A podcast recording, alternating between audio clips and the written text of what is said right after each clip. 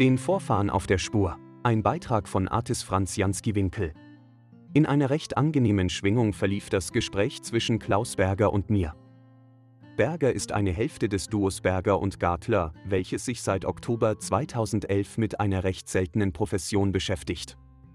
Nur rund zehn Ahnenforscher gibt es in Österreich. Die beiden Herren kennen sich schon seit Jugendtagen, sind befreundet und haben Geschichte studiert.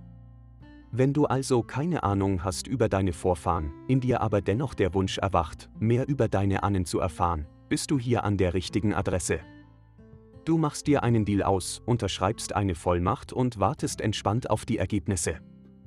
Es werden neben den üblichen Wünschen nach möglichst vielen Generationen zurück auch Sonderwünsche erfüllt, wie zum Beispiel die Blutlinie zu recherchieren oder auch das Nachspüren des Familiennamens.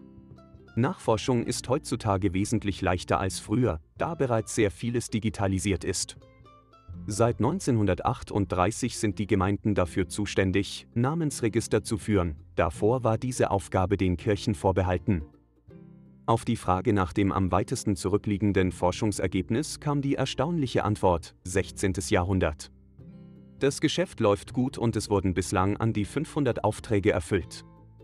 Die Themen reichen von Informationen über Namen, Lebensdaten, Wohnorte und Todesursachen bis hin zu Berufen oder Kriegsgeschehnissen mit Verwandten, wo gefangen genommen, wo gestorben, wo begraben. Aufzufinden sind hilfreiche Daten in Kriegsarchiven. Liegen die Daten über 100 Jahre zurück, kann ohne Einschränkungen geforscht werden. Die Auftraggeber stammen aus allen Altersgruppen, viele kommen aus Österreich, es melden sich aber auch zunehmend Kunden aus dem Ausland. Seit mittlerweile über zehn Jahren betreiben Berger und Gartler bereits Ahnenforschung. Was hat sich seither geändert? Die Arbeit geht wesentlich schneller voran, da man aus Erfahrung viel besser weiß, wo man zu suchen hat. Die Kommunikation mit Kundinnen und Kunden ebenso, da rascher herausgefunden wird, was die Wünsche sind. Erfahrung zählt eben.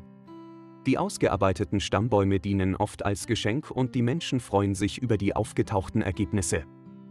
Als freiberuflicher Redakteur und zertifizierter Familienaufsteller interessierte mich aber natürlich auch der Umgang mit Tabus, etwa Verbrechen in der Familie, Halbgeschwister, Ausgestoßene, uneheliche Kinder. Immerhin stellt der Zwangskontext Familie sowohl eine massive Kraftressource dar, als auch die Möglichkeit, eine Stätte voll Horror zu sein. Die Frage, ob Tabus. Das Gespräch fand in Amstetten, dem Wohnort Josef Fritze, statt. Mitgeteilt werden wird bejaht, sofern es Teil des vereinbarten Pakets ist. Zeitgeschichte oder Lokalgeschichte wird aber nicht als Kontext mit eingewoben.